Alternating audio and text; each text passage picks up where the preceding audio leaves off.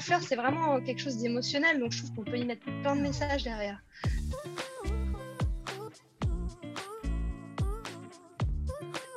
Bonjour, vous écoutez dans le carnet d'une wedding planner le podcast des futurs mariés. Nous, c'est Amandine de l'Amandenco et si vous envisagez de vous marier ou si vous connaissez des gens en face de l'être, vous êtes au bon endroit. À l'intérieur de ce podcast, on vous donnera nos conseils pour organiser au mieux votre mariage. Vous pouvez d'ailleurs d'ores et déjà nous suivre sur Instagram, sur Facebook, mais aussi sur notre site internet de l'Amandenco.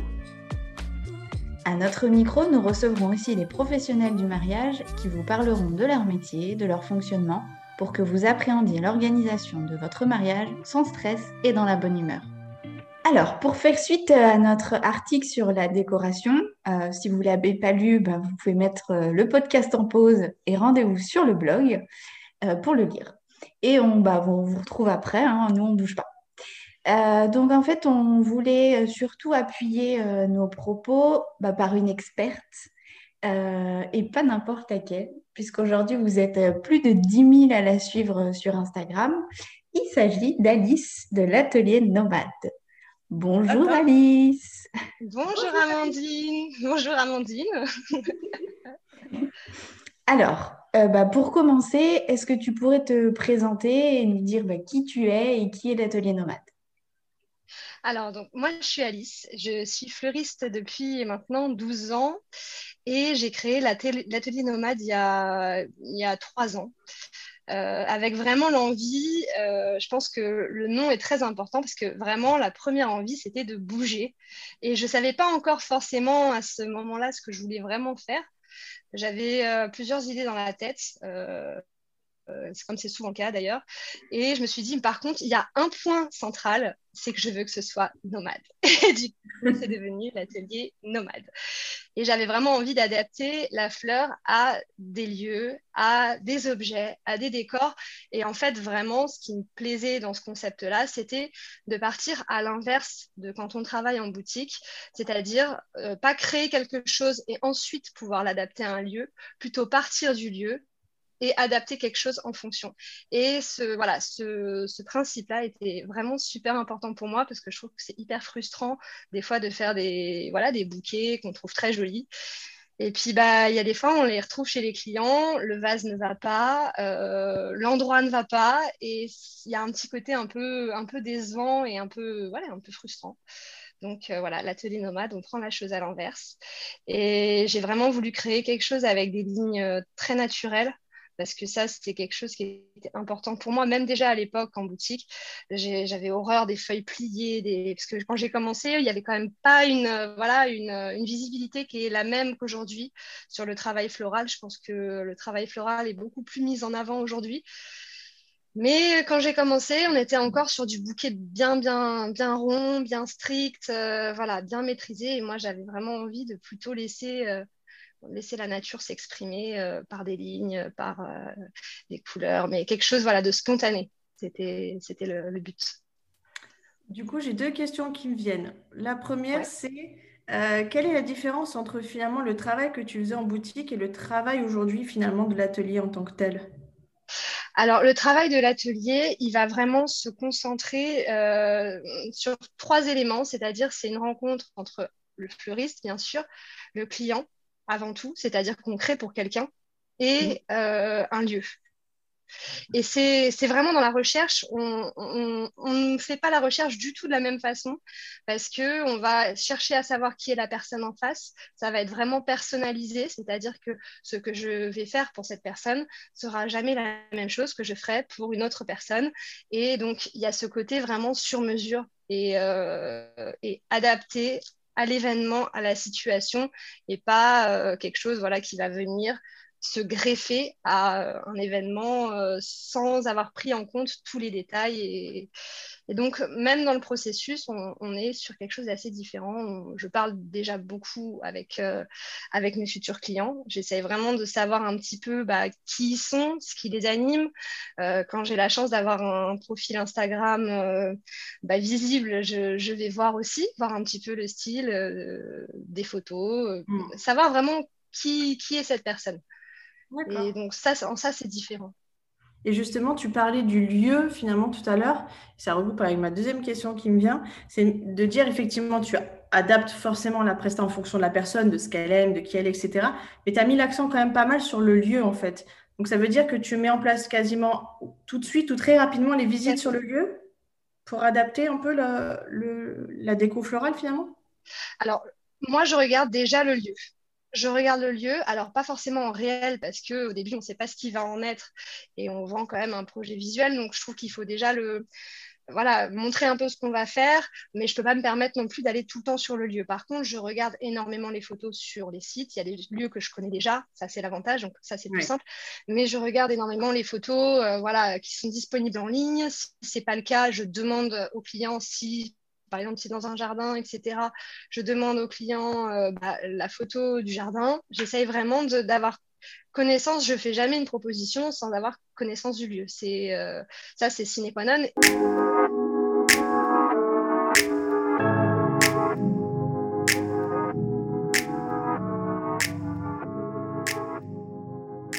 Est-ce que tu aurais trois, euh, trois fun facts à nous donner sur trois?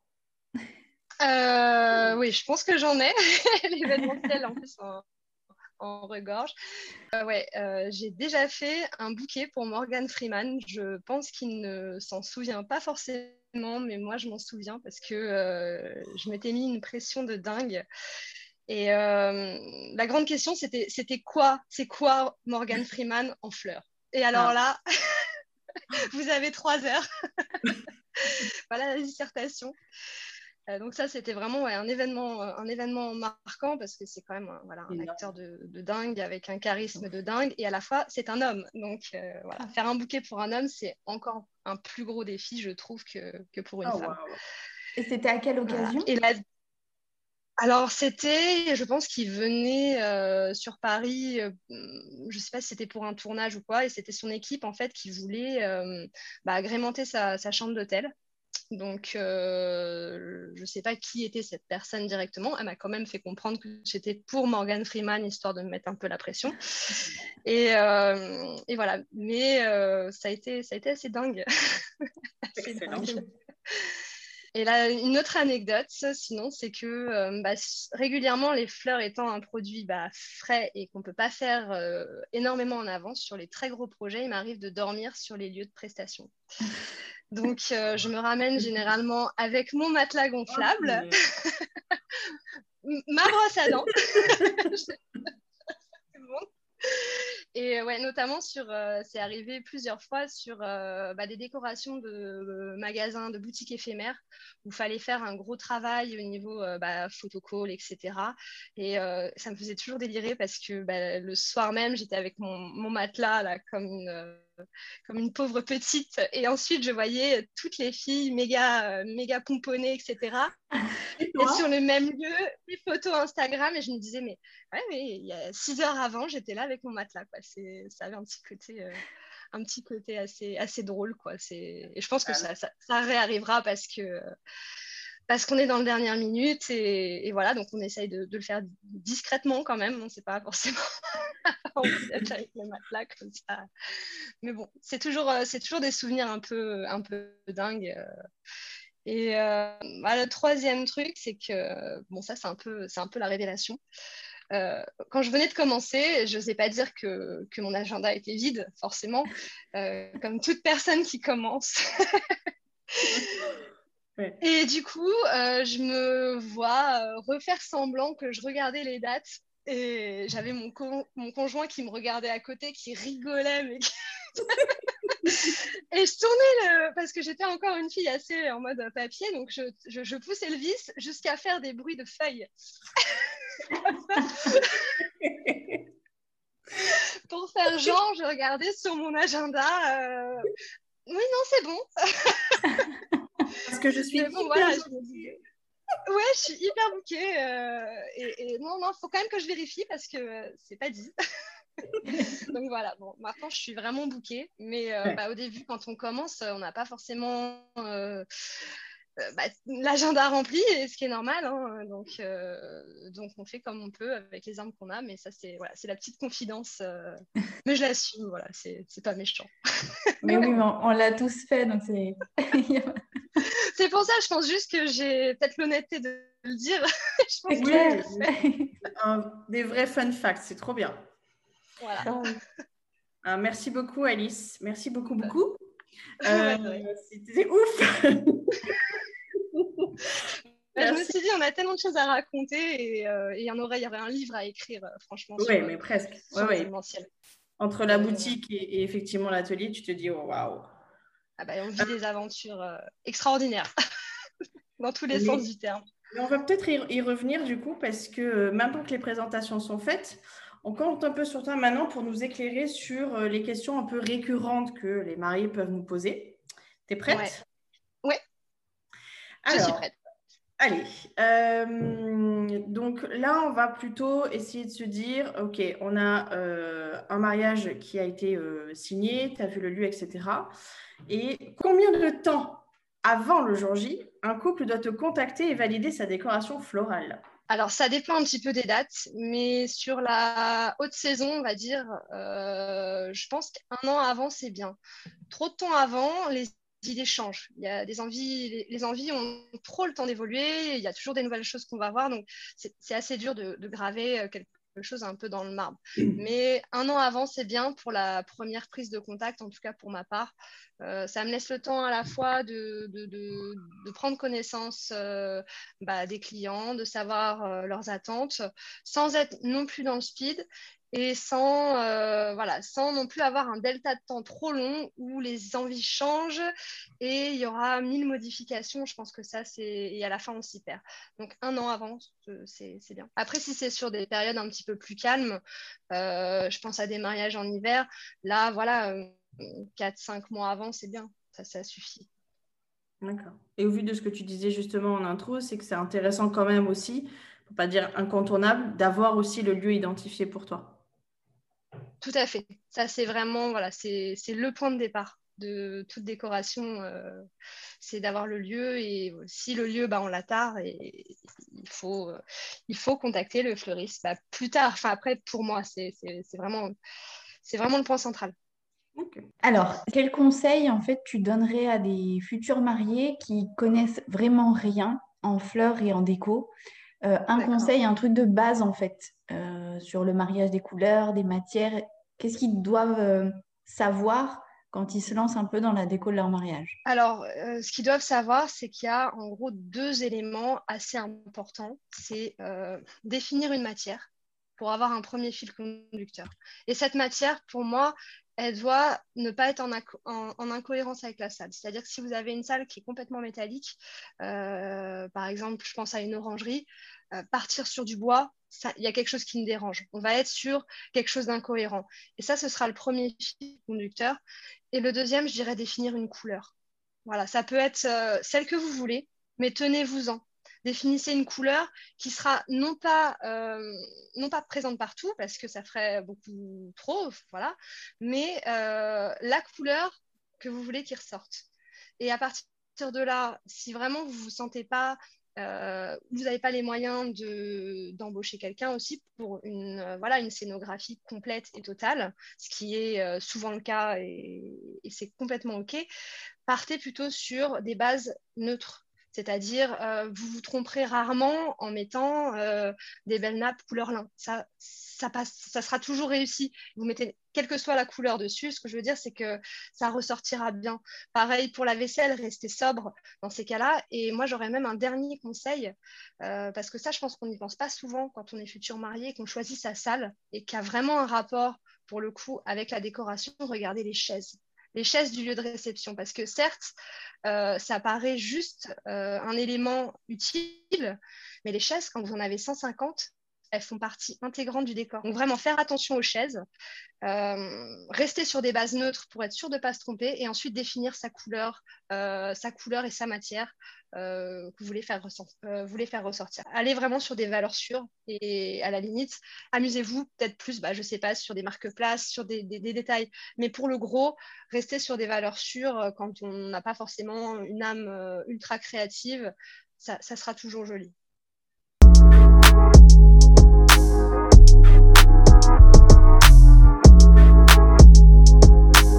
Par rapport au jour J, notamment, euh, là, on passe plus, on revient un peu plus sur toi et sur ton organe, à savoir un peu comment tu t'organises. Euh, tu as besoin de combien de temps pour tout installer? Alors, justement, tu avais euh, l'anecdote intéressante par rapport au matelas, mais espérons que ce ne soit pas le cas comme ça tout le temps, encore peut-être moins pour un mariage, je suppose, plus que pour un événement privé.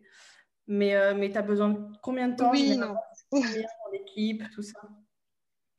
Alors, euh, ça dépend beaucoup du type de mariage. Moi, ce que j'essaye de faire, c'est toujours préparer tout ce qui est composition à poser à l'avance.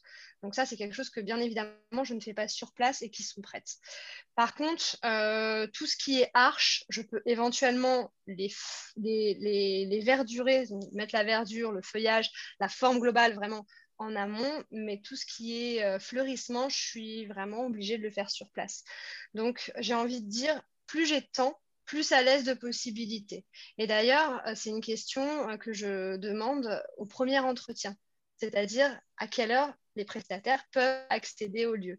Parce que de là va définir aussi et va découler ce que je vais pouvoir proposer ou pas. Si je sais que voilà, j'ai deux heures sur place, euh, concrètement, on, va aller vraiment à l'essentiel. On va aller que sur des choses préparables en amont. Parce que ce ne sera pas possible euh, d'envisager euh, ou des suspensions ou une arche de cérémonie vraiment un peu dingue. Voilà, ce ne sera pas possible.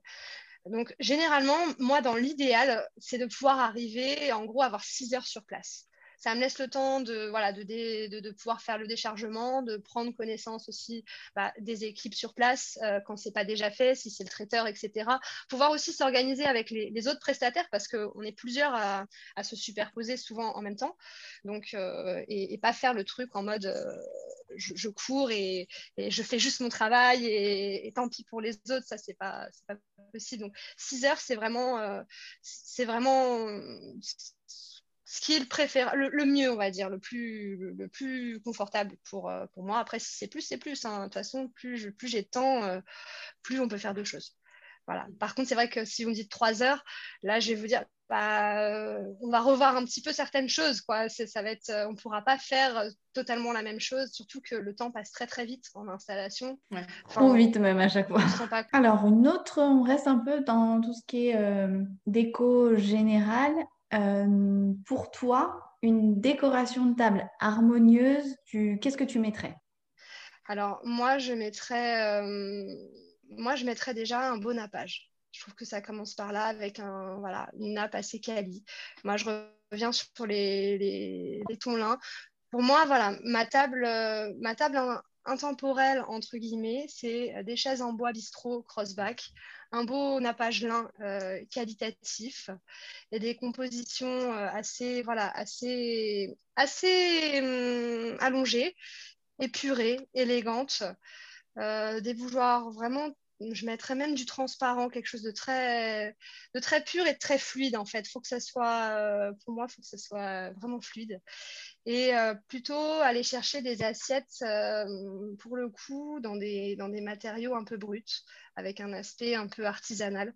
Je trouve que c'est un, voilà, un mélange qui me, qui me parle. Après, ça peut être aussi sur une table brute. J'aime beaucoup tout ce qui est sur les tables en bois assez brutes c'est voilà, ça a du charme. Mais il faut que ça raconte une histoire. Il faut que ce soit qu'on soit un peu transporté euh, dans un autre, euh, voilà, dans, dans, un univers, dans une euh, sensation et, que ce soit doux, que ce soit doux et que ce soit léger. C'est joli, c'est romantique, ça transporte, c'est cool. c'est ça. écoute, on va, on, va, on va passer à, à, un point un peu sans transition avec ce que tu viens de dire forcément, mais euh, mais là, on passe sur une notion un peu truc et astuce. des questions pareilles qui, nous reviennent et pour le coup qui sont intéressantes quand même, c'est de se dire pour toi, quelles seraient les astuces pour garder le plus longtemps ce bouquet de mariée après le jour J? Alors peut-être que ça va dépendre des fleurs, tu vas me dire, mais il y a peut-être des trucs. Euh, Alors déjà, c'est de prévoir, parce que même si vous voulez faire sécher le bouquet de mariée, euh, vous ne pouvez pas faire sécher un bouquet de manière jolie euh, s'il a déjà complètement soif. Donc ça, c'est penser qu'on va juste laisser le bouquet sans eau comme ça tout de suite et ça va sécher d'une belle manière. Ça, c'est faux. Donc, moi, déjà, alors, ce que je fais, moi, quand je livre le, bouquet de mariée, j'ai fait faire des espèces de gobelets en plastique, euh, mais rigides, pour pouvoir en fait servir de vase, mais de vase non fragile, c'est-à-dire de vase que vous pouvez jeter l'eau, mettre dans le sac à main, vous n'avez pas peur que le truc s'éclate en mille morceaux, mais parce que souvent sur la salle de réception, en fait, les gens n'ont pas prévu de vase pour le bouquet de mariée, or on va pas le garder toute la journée comme ça à la main. Donc ça, c'est le petit, euh, voilà, c'est ma petite parade face à ça, en me disant, bah ce vase-là, même s'il est oublié après, c'est pas très grave. Il euh, n'y a pas besoin de le prévoir, c'est livré avec le bouquet et ça permet vraiment de pouvoir garder dans un petit coin le bouquet sans qu'il s'abîme trop et, euh, de, voilà, de pouvoir ensuite bien l'hydrater tout, au long de la journée. Et ensuite, bah, c'est essayer de bien sécher les tiges, le suspendre euh, donc à l'envers parce que forcément à ce moment-là, pareil, les fleurs, vont avoir une première période de manque d'eau. Et une fleur qui manque d'eau, en fait, elle va avoir tendance à avoir la tige qui se, qui se ramollit et la tête de la fleur qui tombe vers le bas. Donc, en les mettant vraiment à l'envers, ce qui se passe, c'est que euh, certes, elle va se déshydrater, mais par euh, la force, par la gravité, euh, la fleur restera droite en endroit ventilé. Après, ça dépend aussi, bien sûr, de, de la variété des fleurs, mais j'ai envie de dire, même si toutes vos fleurs ne sèchent pas euh, joliment. Euh, à partir du moment où c'est sec, la seule différence, c'est qu'il y en a, bah, ça va devenir marron. Bah, tant pis, c'est pas très très grave. Et euh, pour celles qui vont rester, qui vont rester, je me suis dit, je me dis, voilà, ça fera toujours ça comme souvenir, mm. même si l'ensemble du bouquet n'est pas incroyable si c'est une manière déjà de garder. Après, ce que vous pouvez faire aussi, et moi, c'est une idée que j'avais eue pour, pour mes mariés à moi, je trouvais que ça être un petit clin d'œil, je, pense d'ailleurs l'adapter, euh, c'est de couper en fait quelques fleurs uniquement du bouquet de mariée et vous le mettez voilà euh, dans du journal euh, vraiment sécher mais presque en presse dans un dictionnaire comme on faisait bah, toutes, je pense. Avant, quand on, avait des dictionnaires, oui, tout à fait. C'est ça, quand on avait des dictionnaires, des bottins, des, des, bottins, des pages jaunes. On va faire des gros livres, n'importe, euh, quel qu'il soit. Euh, voilà, une imprimante, je ne sais pas, quelque chose de lourd. Mais euh, voilà, vous pouvez aussi faire sécher ne serait-ce que quelques tiges en fait de votre bouquet et vous faire pourquoi pas un cadre. ça peut être aussi, je trouve, ah une, jolie idée pour garder un souvenir du bouquet de mariée. Et, et question à un euro, est-ce que la méthode est la même avec des fleurs fraîches qu'avec des fleurs séchées? Bah, Avec des fleurs séchées, euh, ça, vous n'avez pas le problème. Vous ne garderez pas des teintes aussi, euh, peut-être, euh, aussi marquées petit à petit. généralement, les fleurs séchées ont tendance un peu à se décolorer. Vous pouvez mettre de la laque aussi, de la laque à cheveux dessus pour éviter que ça se, ça s'éparpille, ça se disperse.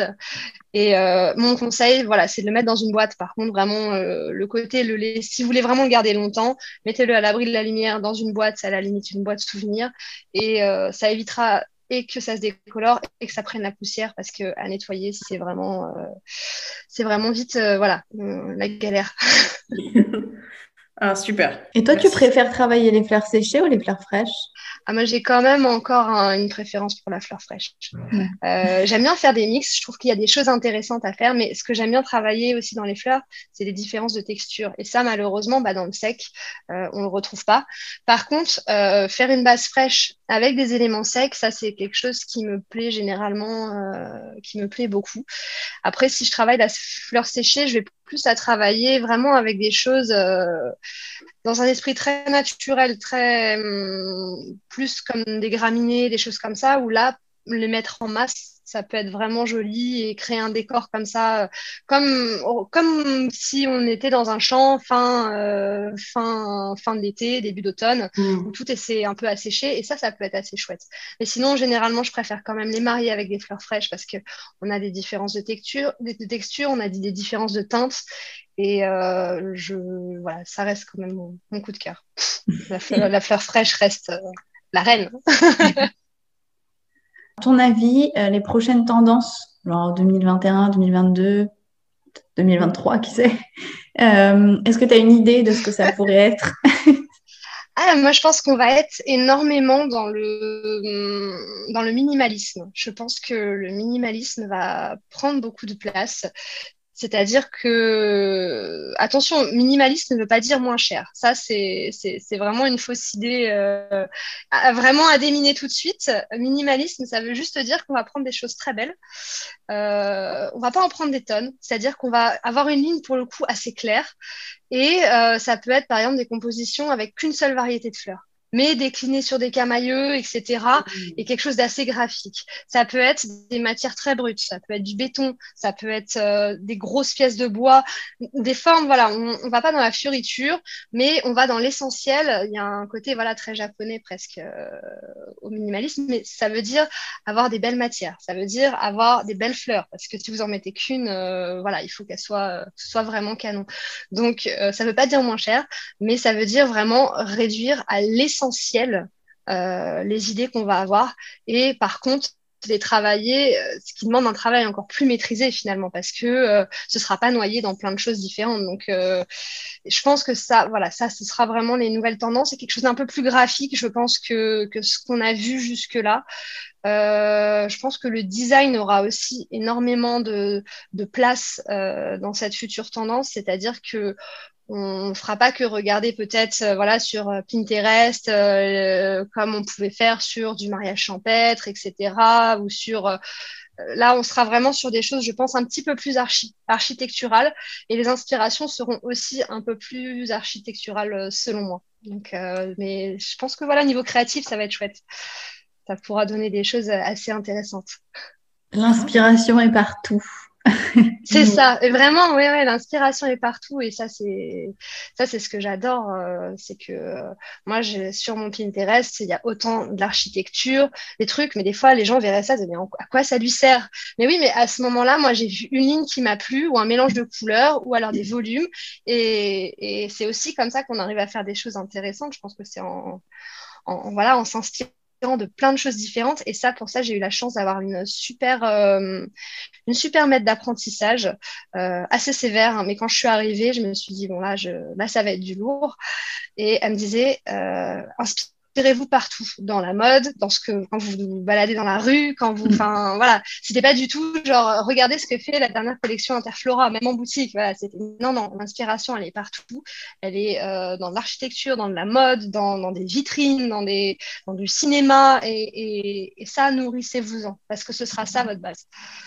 j'avais voilà, j'avais j'avais 19 ans, euh, ça m'a mis un peu la pression, je me suis dit euh, ça, va loin. Mais ça m'intéressait, c'était ça que je voulais faire. Moi, c'était pas juste faire des bouquets. Euh, ça, c'était moins mon truc. c'était plus, voilà, imaginer comment, euh, comment imaginer à travers ce que j'ai vu et le retranscrire en fleurs. Ouais, c'est la base de tout artiste, je crois aussi. Hein. ça fonctionne pour les musiciens, ça fonctionne pour les réalisateurs et les scénaristes. Euh, Exactement de dire que, oui, comme dit Amandine, c'est que l'inspiration est partout. Et, encore une fois, pour le coup, je sais pas si on l'a déjà dit, mais on va le rappeler, que vous êtes des artistes floraux. Donc ça, revient sur cette notion d'artistique, en fait. Exactement, et c'est vraiment le but. Euh, voilà, moi, j'ai commencé à, ma formation de fleuriste euh, pour faire ça. Et c'était euh, c'était très clair dans ma tête depuis le départ. voilà, quand on m'a proposé de reprendre le magasin au moment où voilà où ça devait se faire, il y, a, une espèce de cycle logique. J'ai beaucoup hésité parce que c'était vraiment, c'était dans le 16e à Paris, enfin voilà, c'était quelque chose de, très installé. Mais à la fois, j'ai vite senti que c'était pas pour moi, que ce, ce, ce, ce modèle-là euh, de pratique n'était pas pour moi dans le long terme et, et j'allais euh, m'endormir dans cette configuration-là. Donc euh, non, voilà, je pense qu'on est vraiment des artistes flo florales, floraux, mais tout comme les musiciens, tout comme plein d'autres métiers et, Créatifs. comme voilà, mais comme beaucoup d'artisans en fait aussi, c'est vrai qu'on a tendance à vraiment éloigner artisan, artiste, mais, euh, mais je pense que pas tant que ça. Enfin, on peut être créatif dans plein de domaines, c'est juste plus ou moins visible, mais euh, la créativité, elle est, elle est présente euh, dans tous les domaines où on, fait quelque chose. si j'ai qu'un seul conseil, c'est écouter votre. Enfin, il y en a deux en un en fait, mais ah, écoutez votre. Bah écoutez votre instinct quand vous choisissez votre prestataire. Ah. Mais par contre, après, laissez-le faire. C'est-à-dire que euh, je pense qu'il n'y a, a rien de pire, il a rien de pire pour un prestataire de sentir que le client est là à chaque étape, que, euh, que, que, voilà, qu'à chaque, euh, nous, on a une vision assez claire d'où on veut en venir généralement et on a aussi l'expérience qui nous permet d'avoir cette vision claire. Et je pense que si on choisit quelqu'un, euh, alors ça ne veut pas dire justement vraiment pas prendre la première personne venue, peut-être prendre le temps de discuter avec plusieurs prestataires, pourquoi pas, euh, vraiment un prestataire qui soit choisi et non pas subi ou parce que voilà, il y avait euh, un annuaire, voilà, on a eu plusieurs devis, bah, un tel était moins cher. Non, il faut vraiment que vous ayez confiance dans la personne autant que dans le travail. Mais par contre, après, lâchez, lâchez les rênes. Lâchez les rênes et, vous aurez un résultat qui sera forcément mille fois mieux que si vous étiez derrière. Et à partir du moment où le brief initial, il est bien compris, que vous sentez que le prestataire il a bien saisi ce que vous voulez. Et ça, je pense que rares sont, enfin moi en tout cas, je sais pas juste un devis que j'envoie, j'envoie vraiment une proposition euh, où il y a des exemples, où il y a, voilà, c'est visuel. Je, je, je, veux être sûr à ce moment-là qu'on est sur la même longueur d'onde et que le projet il est bien compris. Mais après, après ce moment-là, laissez-vous porter. Laissez-vous porter, vous aurez mille choses à, gérer en plus pour votre mariage euh, de manière générale. Avec ou sans wedding planner, euh, je pense qu'il y a déjà suffisamment de choses à gérer pour euh, prendre un peu la, finalement la place des prestataires dans la charge mentale. Laissez-vous faire. Laissez-vous faire, on a l'habitude, on, sait ce qu'on fait généralement et, et on est rarement déçu quand on laisse. Euh, moi, mon plus beau souvenir euh, de mariage, c'était un couple qui était vraiment juste adorable. Et, euh, c'était, ils se mariaient pas en, ils se mariaient pas en région parisienne, donc j'étais allée carrément dormir là-bas euh, dans une chambre. Hein, cette fois-ci, j'avais pas de matelas. j'avais euh, une chambre prévue, etc. Et j'étais même avec les invités. Enfin, c'était, c'était assez dingue. Et, euh, et c'est pour moi le mariage qui m'a le plus marqué parce que c'est celui dont j'étais le plus satisfaite. Et voilà, les mariés m'avaient dit oui, voilà, bon, peut-être quelque chose un peu pastel, etc. Je dis mais en fait enfin, on te fait confiance, on, aime ce que tu fais, on sait que ce sera bien, donc amuse-toi. oh là là, le, Graal. Amuse-toi. Et, et, vraiment, je me suis amusée. Et c'est la première fois où la mariée est entrée dans la salle et on a pleuré mais voilà, parce que moi, j'avais pris plaisir, moi, j'avais pu avoir les mains totalement libres, chanter. Je sentais que ces gens-là avaient toute confiance en moi. Donc, forcément, en plus, ça donne envie de, de, de, de, ah, se dépasser. Voilà, bon, ils m'ont pas donné de, de trucs. Euh, faut que, faut que je leur prouve et que je leur montre qu'ils ont eu raison. Et, c'était, c'était une expérience extraordinaire euh, de manière florale et humaine. Enfin, c'était vraiment le, duo, euh, le duo parfait. Donc, je me suis amusée et ils ont adoré.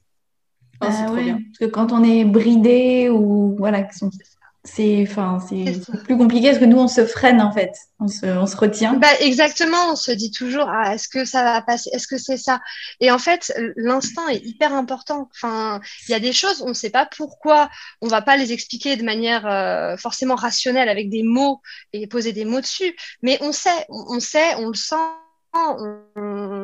Et, et, de toute façon, la, la création, ça passe pas beaucoup par le mental. Ça, passe euh, par des voies un peu euh, euh, non palpables. Et remettre du rationnel là-dessus, c'est déjà couper le, processus de la création. Donc, voilà. C'est trop mignon parce que tu fais énormément de liens avec le, le, podcast qu'on a fait il y a quelques temps sur justement par où commencer l'organe de son mariage et on avait justement listé les prestataires et, et le mot d'ordre notamment de notre, de notre euh, ligne de conduite sur ce podcast-là, c'était justement le feeling et de dire de ne pas forcément choisir par défaut que ok le prix ok mais c'est vraiment la ligne conductrice de chaque presta et le feeling que vous allez ressentir à travailler avec eux en fait. Et euh, voilà. Sans, sans, en avoir parlé c'est trop bien que tu refasses remettre l'accent là-dessus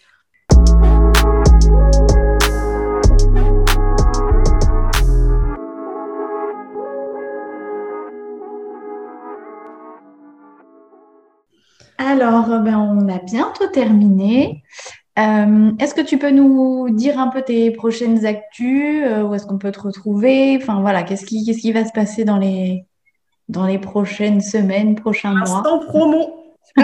Ah, l'instant, l'instant promo. Bah, donc, on va être sur pas mal de, de, mariages, de choses comme ça. Après, euh, là, c'est d'un point de vue un petit peu plus, c'est pas des prestations forcément. euh, mais moi, ce que j'aurais à cœur, c'est de créer, en fait, euh, de faire un shooting par an un peu fou. Voilà, un peu le truc un peu créatif, un peu, un peu pas forcément vendable. Mais Quelque chose de décalé Euh, qu'on ne pourrait pas forcément reproduire euh, en mariage. Exactement, mais justement pour donner un peu d'inspiration, donc ça je suis en train de réfléchir à ça, et y compris bah, développer un peu des nouvelles structures pour fleurir et pour donner un peu plus de, de corps, en fait, de pouvoir proposer vraiment euh, l'assemblage des deux et mettre des fleurs dans des endroits encore plus, encore plus fous. Donc voilà, c'est ça, mes, mes prochaines actus, ce sera vraiment ça, et il y a du pain sur la planche, mais, mais Mm. c'est chouette, c'est des trucs qui me Ouais. tiennent à cœur. Mais tu as dit des mots-clés justement là-dedans, c'est que c'est pas forcément dans l'objectif d'être produit forcément, c'est en tout cas à la fois pour te faire plaisir parce que c'est ce que tu as en tête et que tu as envie de voir finalement, et aussi qu'on, mais au sens très large du terme, hein, le on, puisse s'en servir d'inspiration justement. Pour Exactement, créer justement cette exactement. notion d'inspiration. Bah oui, parce que euh, si personne ne, fait des choses pas vendables d'abord, on ne les vendra jamais après. Il faut, il y a des moments de prise de risque. Il y a des moments, euh, si on veut pouvoir passer un peu des caps, euh, bah, euh, faut accepter. Et puis c'est aussi comme ça que nous on se nourrit, parce que si on fait toujours la même chose, il y a un moment, bah c'est pareil. Et on s'endort, on tombe dans la facilité, et le, et le but c'est de toujours, toujours voir un peu plus loin et un peu plus haut. euh, euh, voilà. C'est exactement la phrase que j'ai dit à Amandine lors de, quand on s'est fait notre Zoom la, la semaine dernière, je crois, ou il y a dix jours. Ouais, ouais. J'ai dit, j'en ai marre de voir toujours la même chose. En ce moment, je voudrais quelque chose de nouveau. De complètement Ouais. différent. Mais quelque chose Ouais, de complètement différent. Pas forcément quelque chose que tu dois recopier, mais qui te donne de l'inspiration et un truc, un nouveau, quelque chose de nouveau, quoi. Oui. Différent, de complètement Ouais, différent. bien sûr. Bien sûr. Non, non, non, mais je pense que là, on, on est à un tournant. Moi, je commence à avoir de plus en plus euh, voilà, de, de choses un peu, un peu différentes, un peu, euh, alors pas forcément justement dans la partie mariage et c'est ce que Mhm. j'aime aussi euh, dans le fait de faire les deux en fait faire à la fois euh, des choses qui n'ont rien à voir avec le mariage et euh, du mariage pur et dur parce que ça me permet de faire voilà c'est de faire cohabiter et de se faire rencontrer des inspirations des deux mondes et ça c'est c'est toujours assez plaisant et, et dans l'architecture dans, dans les choses des formes un peu voilà un peu folles il y a vraiment des choses des choses à faire et, et, et encore à créer même si je comprends que pour un mariage on n'a pas forcément envie euh, d'être sur un truc méga euh, méga futuriste mais c'est comme je pense voilà c'est comme euh, c'est comme les défilés de mode bien sûr vous porterez jamais la robe la robe voilà Absolument. complètement Ouais. complètement bizarre, mais, mais sans le savoir, vous allez quand même reprendre pas mal d'éléments dans vos collections de, voilà, de prêt-à-porter. Et, et je trouve que c'est intéressant justement de, de, de faire ça, de, de, partir de, des choses un peu, un peu folles pour, pour ouvrir plus, euh, plus les horizons. Donc euh, ça, ça sera chouette, ce sera, sera vraiment chouette. Ah, c'est c'est- c'est hyper inspirant, merci beaucoup. Euh, de manière générale, merci Alice de ton temps, de tes conseils, de tes tips, de, de, de tes inspirations, en fait, de manière Bah, très- euh, c'est très inspirant et, euh, et, et vraiment on se De ta bonne humeur aussi. Ah, bah, écoutez, avec plaisir. C'est un plaisir de partager euh, ce moment avec vous et de parler bah, d'une chose qui, voilà, qui m'anime euh, aussi. euh. c'est facile pour moi. Quand on aime son métier, généralement, c'est facile d'en parler. Ouais, ça se, ça se voit, ça se ressent. D'ailleurs, pour tous ceux qui écoutaient hein, et qui ne suivaient pas encore Alice, euh, alors que vraiment, euh, là, au bout de ce, podcast, je pense que c'est OK pour vous maintenant. Direction euh, les réseaux, direction l'atelier nomade. On va vous mettre évidemment le lien de son compte un petit peu partout. Et donc, n'hésitez pas à potentiellement lui poser des questions, mais surtout à la contacter et réaliser ensemble bah, vos décorations, vos idées de décoration au sens large. Euh, je parle mariage parce que nous, on est concernés par ça aujourd'hui, mais voilà, ce qui est intéressant, c'est aussi euh, de dire que tu ne fais pas que ça et que c'est important pour toi de t'ouvrir à plein d'événements euh, privés et publics pour que justement les gens puissent te contacter aussi par rapport à ça si, s'ils le souhaitent. Exactement, et bah, avec grand plaisir. Et euh, je réponds généralement beaucoup aux questions. Euh, voilà, je, j'essaye de pas, on n'est pas que sur un échange forcément euh, business. J'aime beaucoup parler de mon métier. Si vous avez des questions sur le métier, sur, sur je sais pas, sur plein de choses, n'hésitez pas, même sur Instagram en DM. je prends quasiment toujours le temps d'y répondre. Quand, et sinon, vous me relancez. Je, je c'est pas du snobisme. Donc, euh, si j'ai pas répondu, c'est que j'étais sous l'eau. Mais euh, un peu occupé. Je reviendrai vers vous, c'est sûr. voilà. Bon, pas en juillet. Juillet, laissez tomber. c'est ça. Vous avez Juillet, juillet vous attendez.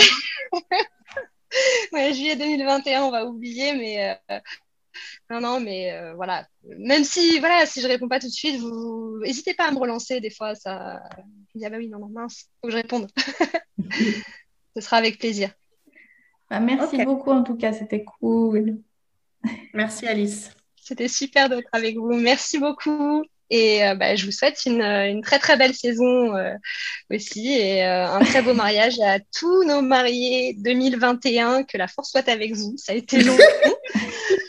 Mais on y croit et on va y arriver. vous allez vous marier. Ça repart, ça repart. Et on sera là avec eux. Exactement. Si cet épisode vous a plu, n'hésitez pas à le partager autour de vous et à d'autres futurs mariés. Pour avoir d'autres conseils sur l'organisation de votre mariage, abonnez-vous au podcast ou suivez-nous sur tous nos réseaux sociaux, La Co, Facebook ou Instagram. À dans 15 jours pour des nouveaux conseils. Bientôt